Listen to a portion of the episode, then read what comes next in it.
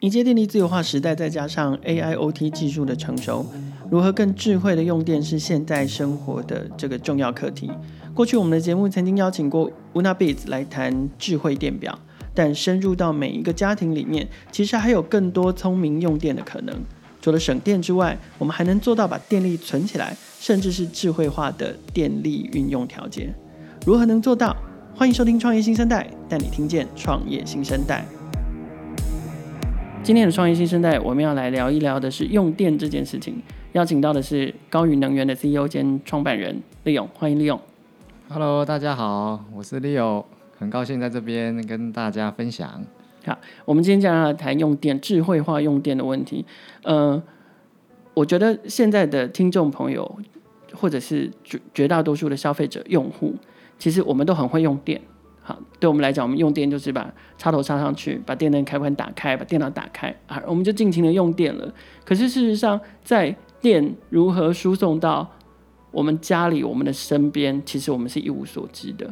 对，那我们现在常常在谈智慧用电，智慧用电。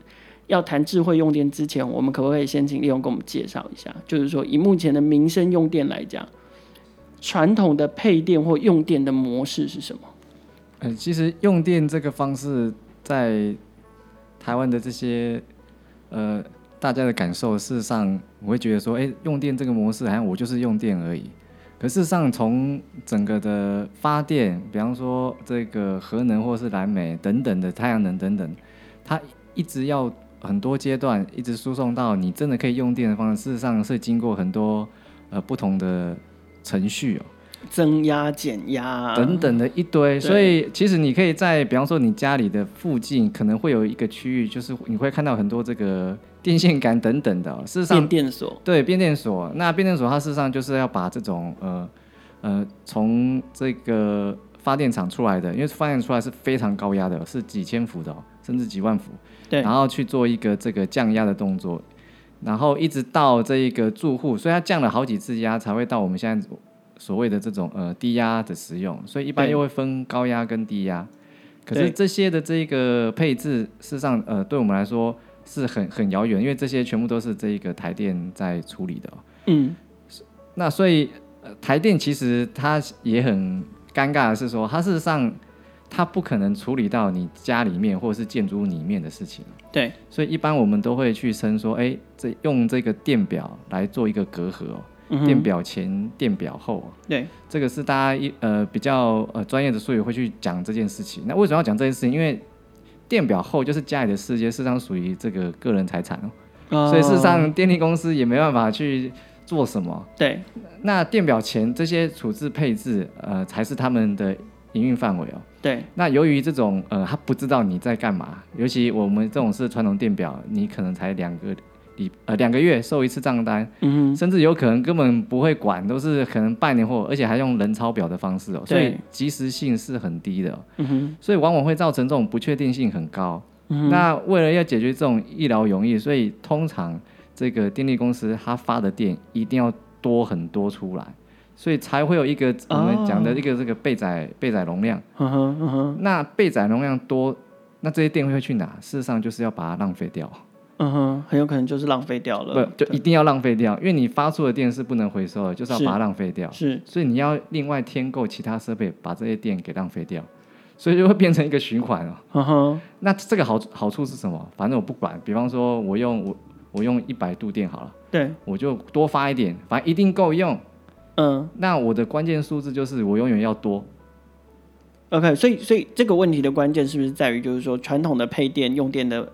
的走向就是是单向的，单一性的事。对，就是说，呃，电厂把电给发出来了，然后它就经过层层的处理，最后送到家里面去。是的，是的。那它为了确保家民生用户，就是呃每一个用电户好了，不管是民生或什么，就每一个用电户它都有足够的电可以用，它不会中断，它不会停电，不会什么的。那但是因为它它得不到用户端的实际的数据，所以它干脆就多发。是的，它确确保你不会饿肚子，所以我就拼命的喂你，喂你吃饱，然后你吃你你没有吃吃剩下的东西，你没吃不到的东西，就是就是倒掉。没错没错，它的这个数据它不是即时性的，你看它抄表不可能每天去家里抄嘛，是，所以才渐渐发展出，哎，是不是我用这一个智慧电表？智慧电表，对对对，嗯、原因在这边。OK，那智慧电表是就是在我们所谓的这个 AIoT 的时代哦，智慧化用电的一个解决方式。可是它是唯一的解决方式吗？除了智慧电表之外，智慧化用电这件事情还有没有什么其他的特点，或者是其他可以做的事情？其实智慧电表在这个智能电网里面，它其实只是开头的第一小步而已哦。嗯哼，它只是打开了一个门，说 OK，我终于可以把。这个这个屋子的使用的数据比较快速的回传回来哦，嗯，记录并且回传。对，那事实上，呃，这中间只是一个开始，嗯哼，因为你有这个呃电表的回馈之后，哎，你就可以开始有这些大数据做呃下一阶段的事情了。是，那下一阶段的事情，事实上，呃，你就有办法去更有效的去规划，嗯哼，所以你就可能可以不用发那么多电了，你可以更有效率去预测哦。对，所以开始会有很多这种呃公司开始做这些能源监控的公司，是，然后开始去对数字做有效的分析啊、规划等等，是，甚至是呃有些地方我可能不需要用电，我可以在不需要用到电的地方，我就把设备关起来，用电的用电端的。电灯关起来，这也是一种方法。这个这个就是到第二阶段了。嗯、你有了数据之后，你接下来你就可以做一些行动，去针对这些数数据做处理哦。对，那做做数据处理，哎，一方面就是使用者可以去做处理，嗯哼，它可以消减消减它的用电等等的、啊。对，那这个就是我们讲的这个这需求量的反应。嗯哼。那另外一块，当然你发电端有了这些数据之后，你也可以做相对应的调控跟配置。对，那这这两端其实中间如果有一个这一个撮合者，嗯哼，可以去协调这两端哦。那其实它这个角色事实上有个名词，我们讲的是这个聚合调度的一个一个一个角色。对，它聚集了需求端的全部用量，跟这个电力公司做一个这一个。资讯的交流，甚至他去管理这个 action，对，那这样子的话，你就可以呃去解决调控这件事情了。那要怎么调控？他要把电存起来吗？事实上，它有分很多个面向，嗯哼，像呃太阳能发电，嗯哼，呃风能发电、绿能发电，它是属于发电的一种，嗯哼。那发完电之后，因为这种绿电它可能是呃电力是比较浮动的，所以它必须。可以有一个储电装置，它可以把电存起来，嗯、在我真的需要的用的时候，把它释放出来。哦，所以呃，储电它的角色事实上在这边就很重要了。如果你没有这个角色，嗯、像我们早期的台湾，就是发了电，我就是把它打到这个电网去。是，所以如果但是它量如果够多到某个程度的时候，那么如果现在阴天下雨怎么办？嗯哼，所以它需要一个调节的角色。那这个就是我们讲的这个储能。嗯嗯嗯嗯、那为什么很多国家目前一直去开始建设这个储能的角度，就是要去因应呃未来我这个发电的来源可能是不稳定的。嗯哼，那来源不稳定，那可可能我就是用这一个呃大自然的这种环境啊，热啊、风啊、太阳才会是不稳定的。那用这个方式有这个东西之后，把它变成稳定。对，它虽然储能的价值在这边了，那当然它有很多形式。去弄，那可可不可以深入聊一下厨电这件事情？就是说，呃，因为我们谈厨电系统的时候，第一印象就是哦，那就是存起来。可是事实上，事实上把把能源储存起来，然后呃再利用这件事情，其实重点在于再利用嘛。是的，重点不在于存。嗯，所以这个再利用会有哪一些可能性？可以做哪一些事？那做这些事分别可以达到什么样的功效？呃，因为储啊，把电存起来只是。第一阶段哦，嗯，那什么时候存？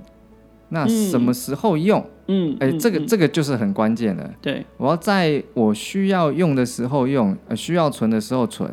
你可以去设定这些事情，去匹配的话，那我就可以做进一步呃更有效率的去调控。甚至你可以做一些，比方说我在维修这一段的时候，我就可以做一些调控的切换了。所以这个是它的一个关键。比如说我的发电系统停机要维修，因为呃应该说我的发电系统为了要维修，所以要停机。但是停机这个时候，我因为已经有先前储能储下来的电，所以我可以我可以用储能系统里面的电继续维持一切正常的运作。是的，是的，是的，是的。OK OK。那厨电系统现在在全球市场上面，哪一些国家或哪一些市场是比较成熟跟发达的？呃，厨电系统现在越来越多国家是相继的投入哦。那像呃，我们看到呃，它其实跟一个电力，我们讲电力自由化的关联性，事实上是高度相关的。像呃，在欧美的话，事实上他们早在呃二零一零年左右，事实上他们自由化就已经很成熟了。那这个储能的市场的价值是在当这个市场开始成熟之后，它的价值就会体现。因为如何去储能，如何去用调度等等的讯息，它。在什么时候，那个时候的价值点，事实上就会体会出来哦。嗯，那像在日本的话，也是从二零一零年开始左右在改革，一直到现在二零二零年，他们终于完全开放，也成熟了。可是他们也发展十年呢？是的是，是呃，通常我们在看整个呃历史的话，电力改革至少都要花十年左右。嗯哼，对，所以像呃台湾的话，我们最近其实也很乐见这个台电也开始要往这个电力改革方向走，所以预计可能在。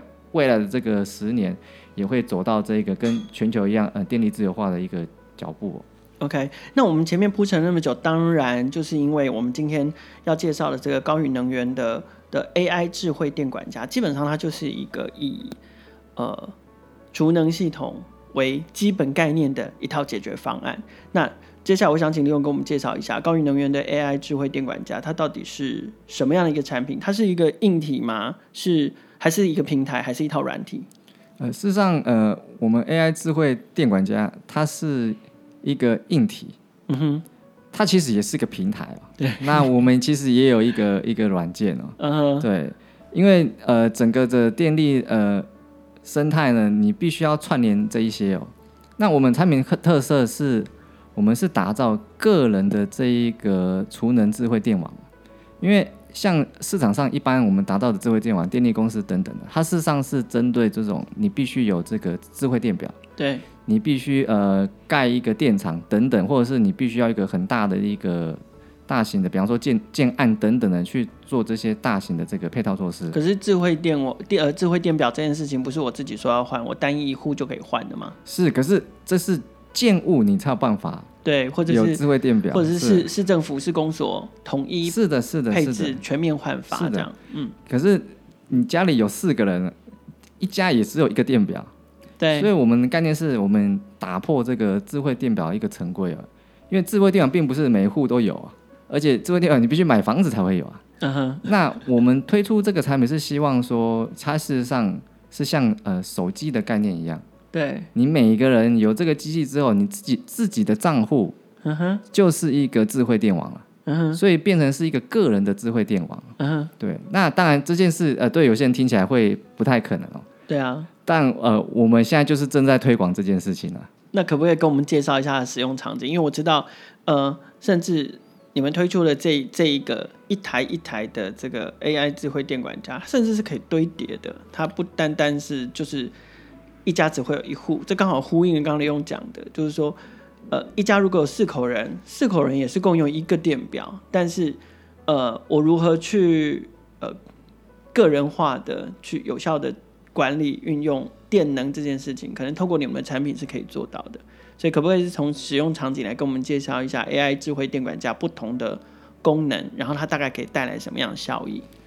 呃，其实我们 AI 智慧还算是一个整个完整的这个呃储能系统跟整个的浓缩版哦，你可以这么说。嗯哼，我把它整个大型的这个系统，我们把它微型化。嗯哼，那并且呢，呃，我们为什么会利用这一种呃厨电模组的方式来去设计哦？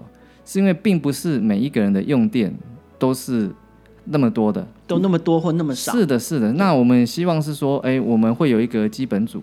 嗯嗯。那基本组你如果不够的话呢，你再去添购就好了。对。所以是非常有弹性的，而且我们添购的方式是，呃，你想到需要用到时候再填购，并不会说哦，我一开始就要预约好。嗯嗯嗯。那。这个技术的话，当然呃，相对来讲是比较复杂的。那因为我们以前有开发过类似的技术，我们把整个技术移植到这上面了，所以我们可以做到这件事情了。那它的好处是，等于是你这个是你个人的这个呃智慧电网的这一个电管家，所以我们才起名它这个名字哦。对。那你有这个东西的话，你除了可以诶去协协调其他的这种，比方其他区域的电管家之外呢，你还可以很轻易的呃，透过我们的软体呢，可以跟电力公司的一些呃平台做对接。嗯哼。那除了有效的消消减你这个电费之外呢，事实上你还可以帮助电力公司更多。刚有提到说，电力公司可能需要做一些呃调度等等的。嗯哼。那电力公司可能会发出一些邀请，说：“哎，你这个设备的一些电力可不可以借我用一下？”嗯，类似这样子哦。那你可以很简单的透过我们的软体跟平台就可以做到这件事情了，不用去做这些繁杂的、复杂的申请。嗯，那你很轻易可以参与这个机制哦。那这个机制的好处是，呃，透过我们呢，可以让呃电力公司节下来那个成本，电力公司上会把这个成本会反馈给呃协助他的这些使用者哦。嗯哼。那事实上这个角色就是我刚才提到的那个聚合调度一个角色哦。我们让这件事情变得很简单。对。它呃，我们产品大概就是定位这个角色，作于电力公司跟这一个一般使用这个桥梁。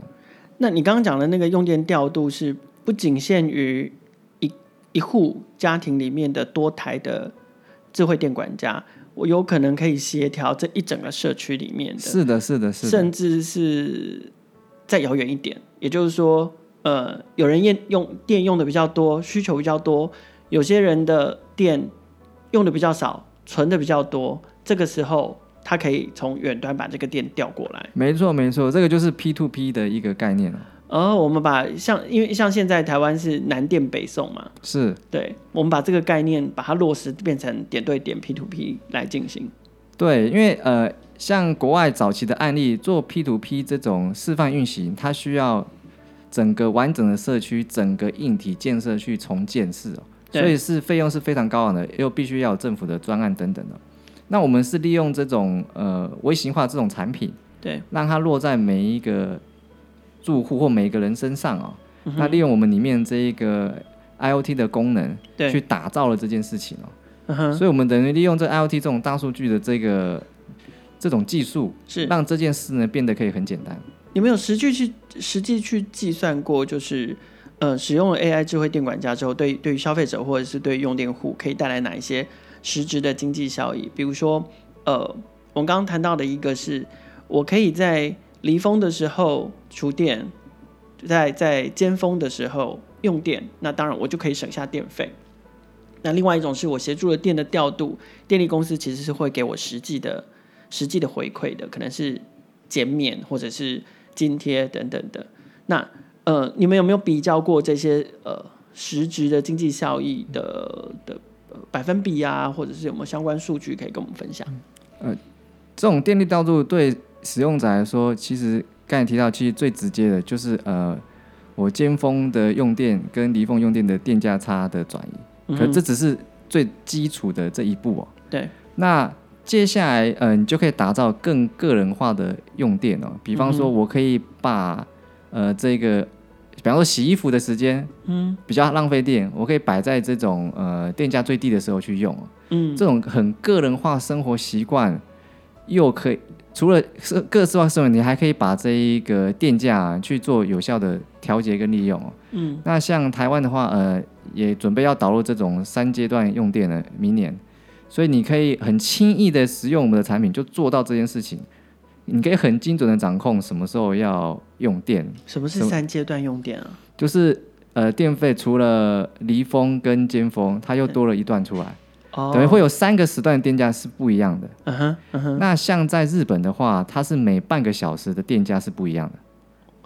它的离峰跟尖峰是的，它离峰跟尖峰价差快差了十倍。哇！所以这个效应就很可观了。嗯哼，对。OK，我们谈到日本呢，我知道你们你们在日本市场也是有一些发展的。那呃，比如说，包含现在台湾，台湾现在也蛮鼓励很多的很多，尤其是中南部哦，有有自己有家里有房子的，然后屋顶会会架太阳能板。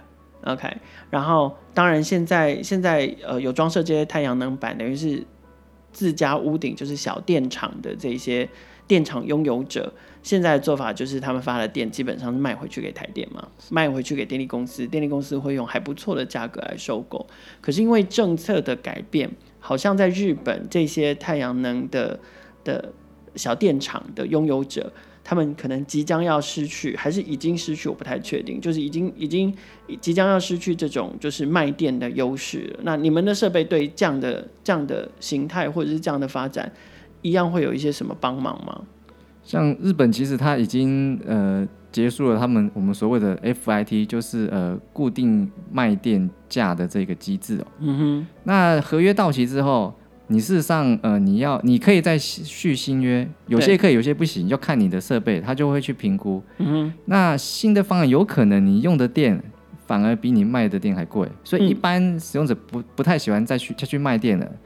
那他会想办、嗯、对想办法把太阳能发电给自己用，因为太阳能可以二十年嘛。嗯嗯嗯、那可是他们又碰到一个问题，早期盖的这一个太阳能板供应商，你要做一个储电装置，可能这个系统是不相容的。嗯，所以等于是你也他要全部整套全部换，嗯、那其实对一般很多使用来说是不太愿意的。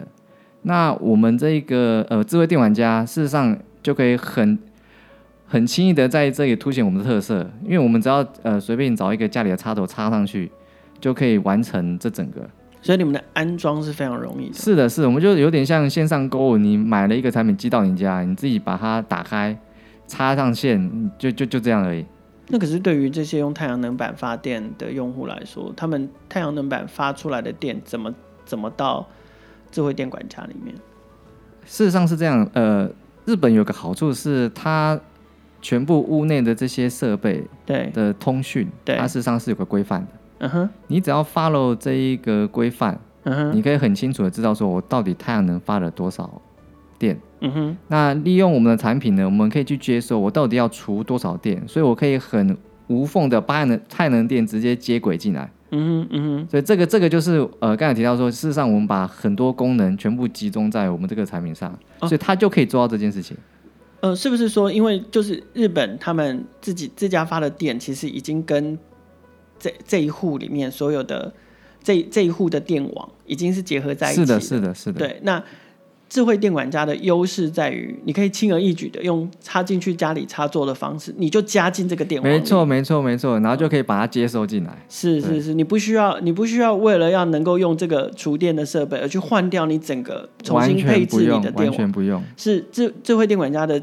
优势跟强项是在于说，你们是呃呃 easily to be adopted。是的，是的。OK OK，原来是因为这样。好，那那可不可以聊一下你们主要客户跟商业模式？你们是呃现在好像第一第一个主要的市场是在日本嘛？是的。那在日本，你们的发展是直接去对家里的用户吗？还是你们是对比如说电力公司？目前呢，呃，我们对日本的这个客户事实上有两个面向啊。刚才提到说，当然第一个就是呃比较大型的电力公司，我们讲日本十大。那其他呢，大概就是我们他他们俗称的这个新电力，也就是说拥有这个售电执照的公司，他们叫新电力公司哦。对。那事实上这两个都是我们主要的这一个客群哦。对。然后再由他们去导入给这一个一般消费者。嗯哼，嗯哼。那它其实呃，针对一些诉求，事实上都有点不太一样，因为每一个区域的这一个电力发展的状况，还有他们的使用者，哦他们的需求事实上是不同的。那我们产品其实有点半客制化，为这些这一个电力的设备去打造它个人特色服务。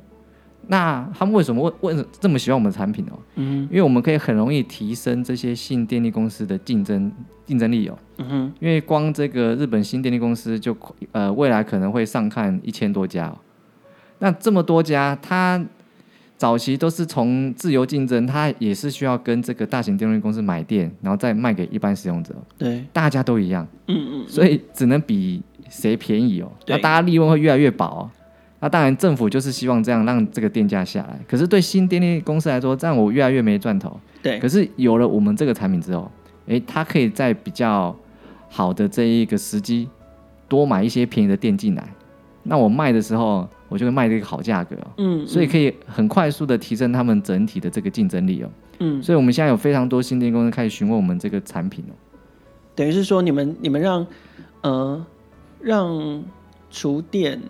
或者是电的交易这件事情多了，多了更多的选择性跟可能，那也就会提升在交易的时候这个价格的竞争力。没错，没错，而且还有一个好处，对，呃，因为现在这么竞争，事实上客户只要你的店比较便宜，我就转过去了。嗯、他们比较没有什么绑约不绑约的概念，因为这个你要怎么绑，你绑不住嘛。对，对对。可是透过我们产品，你就可以做跟产品去绑约，等于是你可以克制化它的资费哦。嗯。所以未来这个电力时代，事实上会跟我们很熟悉的这个电信服务，会是一模一样的哦。嗯，对，你就买一支这个手机，你每个月付一点点手机费，可是你的这个资费，你的电力资费可能相对比较便宜，等等的这些，我锁锁你锁两年等等的这种方式就会衍生出来了。OK，那台湾呢？你们期待在台湾市场推广的模式会是什么？台湾的话，因为刚才提到，因为台湾才正正开始，那事实上我们也有所谓新电力了，因为呃，其实台电已经发了几家有执照，可是因为我们整个生态还不是那么健全，因为才刚开始，所以我们是期望呢，直接自己也可能就跳下来来做这个角色。嗯哼，对。那初期就是呃，我们跟一些呃太阳能电厂合作伙伴一起去推出这个服务，让大家去体验说，哎，什么叫做这个电力自由化的概念跟感觉？你们会有其他国家或其他市场开发的计划吗？除了日本跟台湾之外？呃，目前因为目前刚才。目前日本是最积极的，因为他们这个市场已经打开了。对，它除了这个电力交织，目前当然还是政府的，可是它已经开始开放给一般这一个企业来投资。嗯哼，像我们知道比较大家的，比方说 Sony 啦、Kyocera 这些大型企业等等的，都已经开始投资这一块。对，那我们另外一块事实上我们也很积极，就是在刚才提到更成熟的市场，就是欧美哦。嗯，欧美市场他们已经呃，我们讲的这一个。呃，电力一点零的时代已经已经已经很成熟了，他们也是迈向这个二点零了，等于是这种呃调控等等，早期可能还是用一些呃大数据行为模式去去做，嗯、那下一个阶段就是开始导 AI 了，然后 AI 你这个人工啊等等的成本会更低哦，整个效益会再更提升哦。那我们产品呢，事实上有很健全的这一种呃 AI 控制的这一些呃。A P 我们讲的 A P I 这种界面哦，让可让这些新电力啊等等啊可以很快速的去对接哦，所以他们也对这个东西非常感兴趣哦。OK，那所以呃，展望未来，你们自己定位，你们希望呃高宇能源成为一个可能是在智慧能源还是智慧电能上面扮演一个什么样的角色？未来呢，我们希望可以把这一个我们讲个人化的电网。在呃更大力的驱动，让大家可以更体会到说，呃，未来我跟电的关系不是在那么遥不可及哦。我们希望呃透过这个产品呢，让你像这个电力，电力像电信一样，你跟手机的关系变成电力跟我们智慧电管家的关系哦，可以很亲密哦。你可以呃透过它，可以很个性化的去调控啊。那在台湾呢，我们希望把这个服务呢，呃，希望也可以带给这个。呃，台湾这一个让大家也感受到，所以呃，我们也是希望未来呃，在明年的时候推出这个服务，大家可以一起去参与这个，去体验说，哎，到底未来这个电力的革新到底是一个怎么样的样貌哦？它未来会如何冲击这个你的这一个生活中哦？我们现在面对的是一个能源越来越贵，但是钱也越来越小的趋势。今天透过高宇能源利用的介绍，我们听到了一个已经完整而且成熟的解决方案，让电表之后的这个用电环境，除了更加的智慧化，也更弹性，更为个人化、更自由化。明年高宇能源将与民间电厂业者开设体验门市，有兴趣的朋友可以到门市一探究竟。而在这之前，大家可以在创业小聚的网站上面看看关于他们的深入报道。创业新生代的节目每周都会固定更新，并且在 KKBOX、First Story、SoundOn、Spotify、Apple Podcast，还有 Google Podcast 上面播出。欢迎不同平台上的听众朋友订阅跟分享我们的节目，和创业小聚一起共同关注更多的创业新生代。